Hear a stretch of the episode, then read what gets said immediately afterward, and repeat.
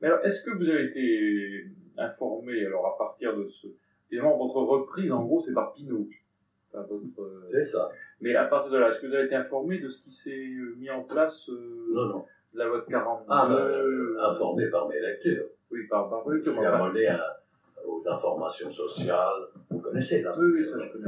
Ah, non, Non, mais à ce moment-là, je veux dire en 40, euh, après votre libération, votre retour, Non, ça, Parce petit que à Le petit. ministère de la Justice, il s'est quand même euh, bon, euh, cherché euh, des, euh, des, des formules nouvelles. Enfin, Ah, des- D'abord, on a fait une direction d'éducation surveillée. 45, 45.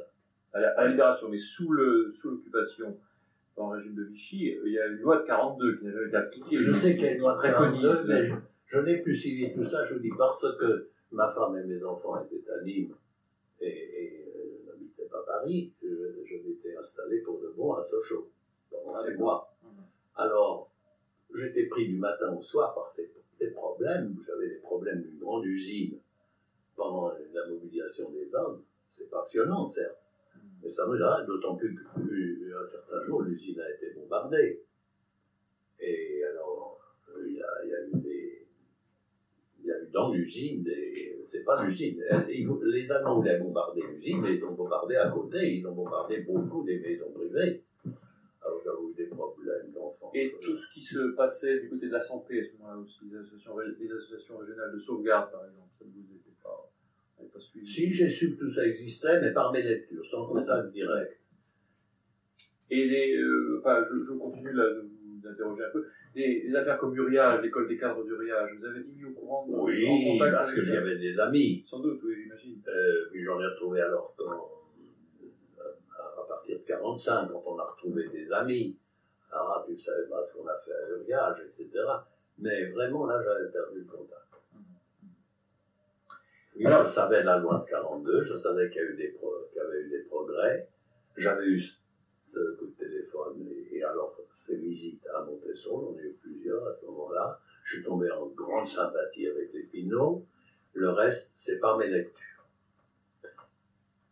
Alors, si on revient en, en arrière un tout petit peu, euh, Monsieur Secaldi, par exemple, qui était fonctionnaire au ministère de, de la Justice, à la pénitentiaire, dès 35 ou 36, est-ce qu'il vous était connu Non, j'ai toujours été en rapport direct et unique avec le directeur, Parce qu'il il est, c'est lui qui est à l'origine, en gros, de la loi de 42, qui reprend un petit peu. Oui. Sinon, je ne crois pas que je l'ai jamais rencontré. Est-ce que c'est un. Ils sont nombreux, les Secaldi. Est-ce que c'est un Secaldi qui, en même temps, a- a- s'est fait élire comme maire ou conseiller général, ou pas du tout le, même? Euh, je sais que c'est le Secaldi qui a été longtemps euh, ensuite à la direction de l'éducation surveillée. Mais ça n'est pas. Il y, a, il y a plusieurs Secaldi. Il y a Dominique Ah oui, bah, il y a, il y y a l'acteur. Ouais, non, ça n'a rien à voir avec l'acteur. Il y a Dominique mais ça peut être la même Il y a. Dominique Secaldi qui est haut fonctionnaire au ministère de la Santé actuellement. C'est son frère qui s'appelait. Euh, qui s'appelait, j'ai oublié son nom. En tout cas, j'ai connu les Secaldi, je dirais même dans mon ancien appartement qui était boulevard Saint-Michel, mon voisin d'en dessus était un Secaldi qui euh, habitait la grande banlieue, je ne sais où, et a joué un, un rôle politique local, et qui était un fonctionnaire. Alors, Je ne pense pas que ce sont des gens qui ont joué un rôle politique euh, au sens. Non. euh, c'était un rôle local. Bon. En tout cas, je n'ai, à ce moment-là, pour répondre à votre question, je n'ai vraiment connu à la justice que le directeur de la pénitentiaire. Alors, par ailleurs, enfin, dans le, je dirais, dans, du côté des, des acteurs privés, si on peut dire, euh, Joubrel, À Joubret, c'est un ami aux éclaireurs de France, également un de ces catholiques pratiquants, mais qui préférait ne pas s'enfermer dans un milieu confessionnel. Et alors, Joubrel a eu comme moi, je dirais, cette espèce de, passion pour l'enfant délinquant. Et je n'ai pas su toujours dans le détail ce qu'il faisait. Enfin, il m'envoyait de temps en temps un mot, puis je lisais des choses de lui, ou sur lui. Je crois que j'ai un article de lui. mais euh, à l'époque de la tentative de réforme, là, Joubrel, Ben voilà, j'ai un, un- un, éducat- un article de Joubrel là, qui m'a envoyé en, en signalant. Il parlait de la réforme. Je sais pas pourquoi il manque une page. Et oui, à l'époque de la tentative de réforme, Joubrel, il était informé, il était déjà préoccupé de ces questions-là? Ah oui, il, il joue un rôle aux éclaireurs de France, n'est-ce pas? Alors quiconque était un chef éclaireur de l'époque, et surtout s'il s'il donnait quelques années pour, pour avoir une certaine maturité, il ne, il ne pouvait pas ne pas s'intéresser à tous les problèmes de. Les chefs éclaireurs de l'époque étaient des, des garçons qui avaient souvent 20 ou 22 ans, certains étaient rentrés du service militaire, et ils trimballaient quand même les gosses le dimanche. Ça ne se voit Joubrel plus. était plus âgé que ça quand même. Quoi? Joubrel était plus âgé que ça à ce moment-là. Euh, alors oui, Joubrel était plus âgé, et puis il est, il est juriste. Il est juriste. Il est magistrat même. Il est, oui, il est magistrat. Il jamais- je sais, alors il a fait en Bretagne des choses extrêmement bien. Il a malheureusement une très mauvaise santé. Lui et son frère ont joué un rôle plus tard. Et à ce moment, alors ce que je vois mal, c'est il y a eu évidemment la loi de 42, il y a eu Saucé Caldi, il y a eu un directeur, le premier directeur de l'éducation surveillée, quand on a séparé les enfants des adultes. J'oublie son nom, mais c'était dans le School de France. Costa. Comment? Costa. Jean-Louis Costa. C'était, il était School de France?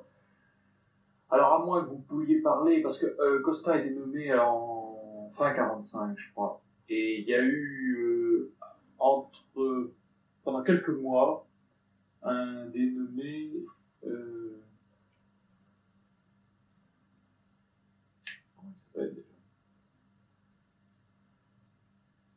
Moi, je que c'est au contraire plus tard. On m'a dit, ben maintenant, le- le- l'éducation surveillée est en bonne main. C'est un type qui a vraiment l'expérience. Oui, à partir de Des gens. 45. Je dis, Il y, a- il y a eu un petit moment de flottement là. Pendant quelques mois, ça a été un autre personnage qui était un député MRP de la région de la, de la Sarthe. J'ai oublié son nom. Tout ça, j'ai rien Qui ne connu. devait pas être. Enfin, je ne veux pas de raison, il était arboriste de sa. Mais alors, maintenant, est-ce qu'on peut dire qu'il y a des, des maisons où on fait vraiment de la rééducation? Bah, tout s'est trouvé, tout s'est trouvé transformé quand même. Tout. Euh, oui, parce que euh, alors là, je, c'est peut-être vous qui m'interviewez parce euh, il est vrai qu'après, il y a quand même une série d'initiatives, soit pendant le régime de Vichy, soit juste à la libération. Euh, pendant le régime de Vichy, c'est plutôt tout ce qui se met en place sous le- la tutelle de la santé qui a pro- profité de ce, ce moment-là. C'est les associations régionales de sauvegarde de l'enfance et de l'adolescence qui sont devenus maintenant les CRAI, les centres régionaux Mhm. pour l'enfance et l'adolescence inadaptée, euh, qui organisent euh, non seulement enfin, des centres d'observation, qui euh, modernisent tout le secteur privé, qui montent les premières écoles d'éducateurs, dont celle de Montesson, enfin, Oui. euh. Et tout, mais tout ça dépend de l'État maintenant. C'est officiel. Ah, tout ça est officiel, mais tout ça reste du secteur privé à 80%, 80%, Ah, 90, oui, 90, C'est-à-dire, oui, c'est la, la formule. Avec, euh, bon, un prix de journée. L'offre reste privée, mais elle a des rapports avec entièrement subventionnée, enfin plus que subventionnée, puisque c'est le prix de journée, donc euh, euh, elle, dé- elle dépend